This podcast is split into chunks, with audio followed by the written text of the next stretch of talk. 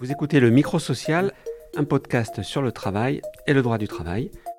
Je suis Bernard Domergue, rédacteur en chef d'Actuel CSE, un journal spécialement destiné aux représentants du personnel. Je suis Jean-François Caccio, je m'occupe du CSE en tant que trésorier, en tant qu'élu du CSE et mon mandat de délégué syndical. Donc les gens qui ont voté pour moi euh, s'attendent à des réponses à des questions qui se posent. Donc euh, aujourd'hui, il y a euh, au minimum deux fois par semaine des gens qui se posent des questions sur le code du travail, leurs droits. et aujourd'hui, du coup, je suis amené à savoir lire interpréter, comprendre et analyser les textes que je peux retrouver sur des ouvrages comme Dalloz. Séverine Baudouin, vous êtes juriste, rédactrice au Dictionnaire permanent social des éditions législatives Lefebvre d'Alloz. Alors nous n'allons pas le cacher à nos auditeurs, nous sommes collègues, nous travaillons ensemble. Nous avons d'ailleurs animé tous les deux une conférence au Salon Eluceo à Lyon en septembre dernier. Il s'agissait d'informer les élus CSE des nouveautés juridiques concernant les salariés et les instances représentatives du personnel. Et à cette occasion, nous avons pu constater que beaucoup d'élus, souvent nouveaux dans les CSE, connaissaient peu ou mal le droit du travail et notamment l'apport de la jurisprudence. Cela nous a donné l'idée de cet échange, car c'est vrai ça, Séverine. Pourquoi s'intéresser au droit quand on est élu du personnel? Eh bien tout simplement parce qu'on fait du droit en tant qu'élu tout le temps, et de plus en plus. Premièrement, on a un mandat. Donc à ce titre, il faut connaître ses droits, mais aussi ses obligations. Et ça, c'est fixé par le droit. Ensuite, on manipule le droit, car on est amené à répondre aux, questions des salariés sur leur bulletin de paie, leurs augmentations, leurs contrats de travail, les règles de sécurité, etc. etc. Et aussi parce qu'on a des attributions. Et ces attributions, elles sont aussi fixées par le droit. Par exemple, il y a un déménagement des locaux de l'entreprise. Comment ça se passe? Est-ce que le CSE doit être consulté? Sur quoi il doit être consulté? Selon quelles modalités parce qu'il y a en effet des règles de consultation sur les documents et les informations que l'employeur doit fournir, sur les délais de consultation, sur le droit de recourir à un expert dans certains cas, sur le droit à consultation du comité d'établissement si ça se présente. Mais il y a aussi des règles juridiques qui s'appliquent à la situation en question. Par exemple, un projet de licenciement économique ou un projet de transfert d'entreprise bah, ça n'est pas organisé n'importe comment. Et les élus doivent le savoir et le comprendre pour pouvoir exercer leurs attributions et jouer leur rôle de représentant des salariés. Vous parlez de règles juridiques. Où faut-il les chercher euh, On imagine dans le Code du travail? Principalement dans le Code du travail, oui. Concrètement, vous allez trouver dans nos publications ou dans les tracts de vos syndicats des références à des articles L, R ou D suivis d'un chiffre. Les articles L, ce sont les articles résultant de la loi c'est-à-dire qu'ils sont votés par le Parlement et qui fixent les règles générales. Les articles R et D sont les articles résultant de décrets, c'est-à-dire édictés par le gouvernement et qui fixent les modalités d'application des règles générales. Un exemple peut-être? Alors par exemple, l'article L2315-7 du Code du travail prévoit que l'employeur laisse le temps nécessaire à l'exercice de leurs fonctions aux membres titulaires du CSE. C'est le fameux crédit d'heure. Le principe est posé. Et ensuite, l'article R2314.1 fixe le nombre de ces heures de délégation en fonction de l'effectif de l'entreprise. Par exemple, une entreprise de 100 à 199 salariés, eh bien, chaque membre titulaire a droit à 21 heures d'après cet article. Mais il n'y a pas que le Code du travail, j'imagine. Non, effectivement, c'est principalement le Code du travail, mais certains articles du Code pénal, par exemple, intéressent aussi les élus. Euh, c'est là que se trouvent les articles relatifs à la discrimination et au délit d'entrave en particulier. Alors précisons que le délit d'entrave, ça caractérise le fait pour un employeur d'empêcher le fonctionnement normal d'une institution représentative du personnel. Oui, c'est ça. Et puis comme autre code, il y a aussi le code de la sécurité sociale qui contient les règles relatives à la paye aux cotisations, sur lesquelles il peut aussi être intéressant de se pencher. Euh, pour le reste, on peut voir intervenir un autre code de temps à autre, mais ça reste très marginal. Par contre, euh, attention, le code du travail, c'est pas suffisant tout seul. Il y a aussi la fameuse jurisprudence. Il n'y a pas que je sache de code de la jurisprudence. Alors qu'est-ce que c'est exactement cette euh, jurisprudence, euh, Séverine? Pour faire simple, c'est l'ensemble des décisions de justice, tribunaux, cours d'appel, cours de cassation. Ces décisions, c'est aussi une source de droit et elle est essentielle. Et ce pour plusieurs raisons. La première et la plus importante, la principale, c'est qu'en fait, ces, décisions de justice, elles interprètent les articles du Code du travail ou de toute autre loi qui ne seraient pas clairs. Un exemple? Par exemple, la jurisprudence euh, a précisé récemment que le CSE devait bien être consulté sur la mise en œuvre euh, d'un projet de réorganisation qui résulterait de l'application d'un accord d'entreprise. Ce n'était pas du tout clair dans les textes, on n'était pas sûr. Et la, la Cour de cassation a tranché et a déterminé que oui, il fallait bien consulter le CSE. Un autre exemple dans un autre domaine qui concerne le CSE, les élections professionnelles, les fameuses règles de parité des listes de candidats euh, sur lesquelles suent les syndicats à chaque élection professionnelle, elles étaient fixées par le Code du travail, mais elles n'étaient pas claires du tout. Et la jurisprudence, au fil des années, a précisé tous les cas de figure possibles et imaginables, et maintenant on sait où on va, on sait ce qu'on, sait ce qu'on doit faire. Un autre intérêt à la, jurisprudence? Parfois, ça peut aussi combler un vide juridique. C'est plus rare, mais ça arrive. C'est la situation qui n'est pas prévue par le Code du travail.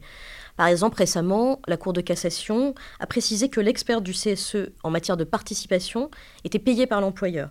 C'était pas prévu expressément par le Code du travail. Le CSE avait droit à un expert, ça c'était clair. Par contre, l'article n'était pas clair pour savoir qui devait le payer. Et là, la Cour de cassation, en utilisant d'autres articles du Code du travail, a, dégagé une solution et a tranché. Et puis le dernier intérêt, c'est que la jurisprudence donne aussi des exemples de situations, euh, des situations réelles dans lesquelles euh, on peut chercher des cas similaires, euh, proches de nos préoccupations, de nos questions, de, de la situation dans laquelle on est. Par exemple, des illustrations où un licenciement a été reconnu comme fautif ou non fautif, justement. Des exemples dans lesquels euh, le CSE doit être consulté ou justement ne doit pas être consulté. on a bien compris, je crois, l'intérêt de la jurisprudence. Mais maintenant, quelles sont les décisions auxquelles euh, l'élu du personnel, le membre du CSE, doit s'intéresser euh, de près? Principalement les arrêts de la Chambre sociale de la Cour de cassation. C'est l'instance suprême qui dit le droit en matière de droit du travail. La chambre criminelle de la même cour de cassation rend les décisions en droit pénal, et là on l'a vu tout à l'heure, ça peut intéresser les élus pour les questions de délit d'entrave ou de discrimination. On peut aussi s'intéresser au jugement du Conseil des prud'hommes ou du tribunal judiciaire ou aux arrêts euh, de la cour d'appel, des différentes cours d'appel, parce que c'est eux qui vont détailler euh, les illustrations. Euh, et donc on peut avoir, comme on en a parlé tout à l'heure, des exemples de situations similaires aux nôtres en matière d'élection professionnelle, de licenciement, de temps de travail, de consultation du CSE, un peu sur tous les sujets. Et puis on va quand même parler rapidement de la jurisprudence du Conseil d'État, alors le Conseil d'État, c'est la cour de cassation du juge administratif, en fait. Et elle est importante pour les représentants du personnel. Pourquoi? Parce qu'un représentant du personnel est un salarié protégé. C'est-à-dire que l'employeur ne peut pas le licencier sans autorisation de l'inspecteur du travail. Et cette autorisation ou ce refus, cette décision de l'inspecteur du travail, c'est une décision administrative. Et donc quand il s'agit de la contester, bah, c'est devant le juge administratif. Et en dernier, en dernier recours, c'est le Conseil d'État qui tranche. Donc on a vu le, Code du travail, on a vu la Cour de cassation, on a vu le Conseil d'État. Alors c'est bon, c'est vrai, on a, on a fait le tour des règles de droit à connaître? Ah désolé, mais non. Il faut aussi parler de la négociation et des accords. Il y a d'abord les conventions collectives. La plupart des entreprises doivent appliquer les règles d'une, deux, voire trois conventions collectives de branche en fonction de leur activité. Elle fixe des règles, par exemple en matière de salaire minimum, de préavis, de temps de travail, d'indemnité de licenciement, de prévoyance. Il y a parfois même des règles sur les représentants du personnel. Il y a ensuite les accords collectifs. C'est un terme générique. Et nous, on va principalement s'intéresser aux accords d'entreprise. Il peut aussi y avoir des accords de groupe, des accords interentreprises, mais bon, pour faire simple, on va rester sur les accords d'entreprise. Et ces accords, ils sont négociés en première intention par les délégués syndicaux, mais parfois les élus négocient aussi. Alors pourquoi? Soit parce qu'il n'y a pas de délégué syndical dans l'entreprise, soit parce que la loi, dans certains cas, autorise les élus à négocier. C'est le cas par exemple de l'épargne salariale. Et pourquoi donc s'intéresser à ces accords? Bah, Tout simplement parce que ces règles s'appliquent directement dans l'entreprise. Et ce, qu'elles soient plus favorables que le Code du travail, c'est ce qu'on appelle le principe de faveur ou l'ordre public social, mais aussi parfois, et de plus en plus souvent, même lorsqu'elles sont moins favorables. Un accord d'entreprise peut être moins favorable pour les salariés que le simple Code du travail. Ah oui, c'est même sur cela qu'est construit une bonne partie du Code du travail. Sur de nombreux sujets sont fixées des règles d'ordre public, c'est-à-dire le minimum auquel il n'est pas possible de déroger.